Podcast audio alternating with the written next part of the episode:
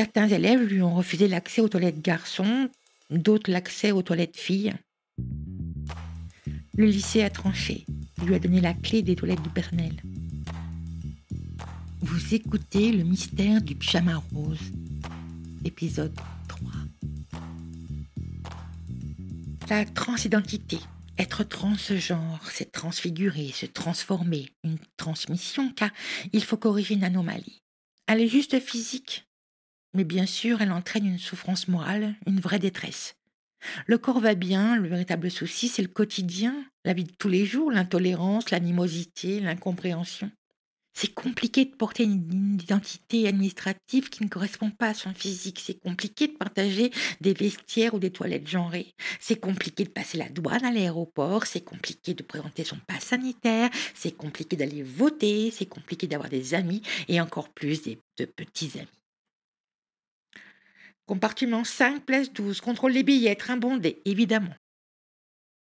Euh, Nathan, une belle blonde comme vous, franchement. Vous vous moquez de qui? Papier, s'il vous plaît. Grand moment de solitude. Elle hésite à sauter du train en marche, mais forcément elle est coincée côté fenêtre, au milieu d'un régiment de militaires en permission.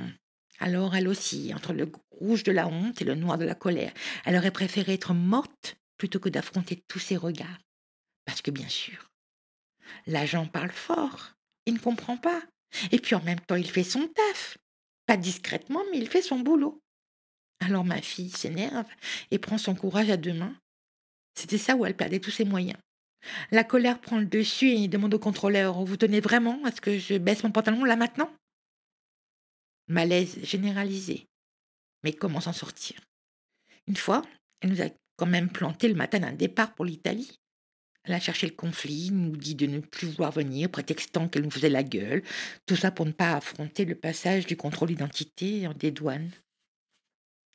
Elle a refusé de passer un examen en trouvant mille excuses bidons pour ne pas avoir un diplôme avec une identité masculine.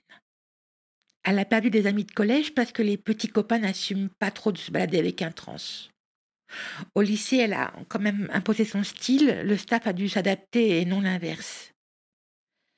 Certains élèves lui ont refusé l'accès aux toilettes garçons, d'autres l'accès aux toilettes filles. Le lycée a tranché. Il lui a donné la clé des toilettes du personnel. Et puis, et puis arrive le moment des démarches officielles, avec euh, tout notre soutien, bien évidemment. Même si elle réclamait depuis un moment que je lui prenne un rendez-vous chez le psy, passage obligé pour entamer une transformation physique et administrative. Il n'était pas question pour moi de décider du moment de prendre moi le rendez-vous parce que je me disais que tant qu'elle ne le faisait pas elle-même, c'est peut-être qu'elle n'était pas encore tout à fait prête. Je ne doutais pas du chemin que mon enfant prenait. Je ne doutais pas de son mal-être. Mais je pense qu'il était important que ce soit sa décision, entourée de ses deux parents, certes, mais il fallait qu'elle prenne en charge son propre destin. Ensuite, on passe à la vitesse supérieure, les hormones. Ah, eh bien là, c'est le grand huit des humeurs, un train fantôme sans fin pour les parents. Une crise d'ado à retardement carrément hors norme. Nous passons de la détestation puissance mille au fou rire des plus exubérants. On en prend plein la gueule. Nous sommes des proies faciles et sans risque. Le corps change rapidement. En fait, c'est la graisse qui se déplace, la se creuse, les hanches s'arrondissent, la poitrine se dessine. Nous lui offrons des séances de sport intense, du crossfit. Elle kiffe, elle se défoule, le traitement hormonal s'intensifie, son tempérament a l'air de se stabiliser. Et franchement, pour nous, parents, descendre enfin du manège infernal, c'était un besoin viscéral. Bon, Maintenant, à 22 ans, il s'agit de moins s'écouter, arrêter d'être en mode euh, je peux pas, j'ai hormones. Elle a toujours été très courageuse pour assumer sa différence, pour ne pas euh, refouler qui elle est vraiment. Alors, il faut continuer à batailler pour se faire accepter, avoir une vie sociale, un parcours professionnel. Donc, convocation au tribunal le 3 mars pour une séance impressionnante. Cette robe noire, notre fille debout derrière la barre, seule à défendre son dossier. Je n'ai pas été autorisée à rentrer. J'aurais tellement aimé prendre la parole, tellement aimé apporter mon témoignage. Impossible. J'étais comme un lion en cage. Vous avez une pièce d'identité qui prouve qu'on ne vous appelle pas votre nouveau prénom? Bah non, c'est justement pour ça que je suis devant vous, pour en avoir enfin une. Vous avez forcément une carte d'étudiant, quelque chose pour nous prouver qu'on vous appelle par ce prénom. Si ce n'est pas le cas, revenez avec des témoignages. Vos parents peuvent bien vous faire un courrier. Ben, justement, ma mère est là à l'extérieur, elle peut entrer et témoigner. Ah non, ça ne se passe pas comme ça. Revenez avec des attestations, des témoignages. Rendez-vous le 16 juin.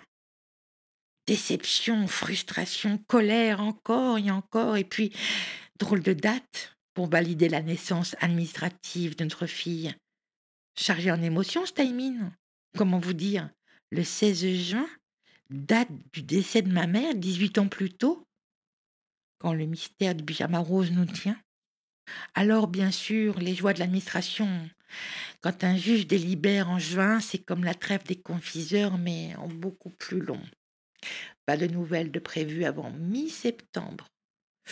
Début octobre, on s'agace un peu quand même. Elle prend son téléphone et son courage à deux mains. Là, la secrétaire lui explique qu'il y a beaucoup de dossiers, qu'il faut absolument donner à son numéro et que de toute façon, il ne se passera rien avant fin octobre parce que le juge qui doit signer est en vacances. Alors, ça, c'était sans compter sur une mère bien décidée à voir sa fille partir bosser, prendre sa vie en main. Je reprends la communication. Je suis la mère. Je suis bien consciente de votre charge de travail.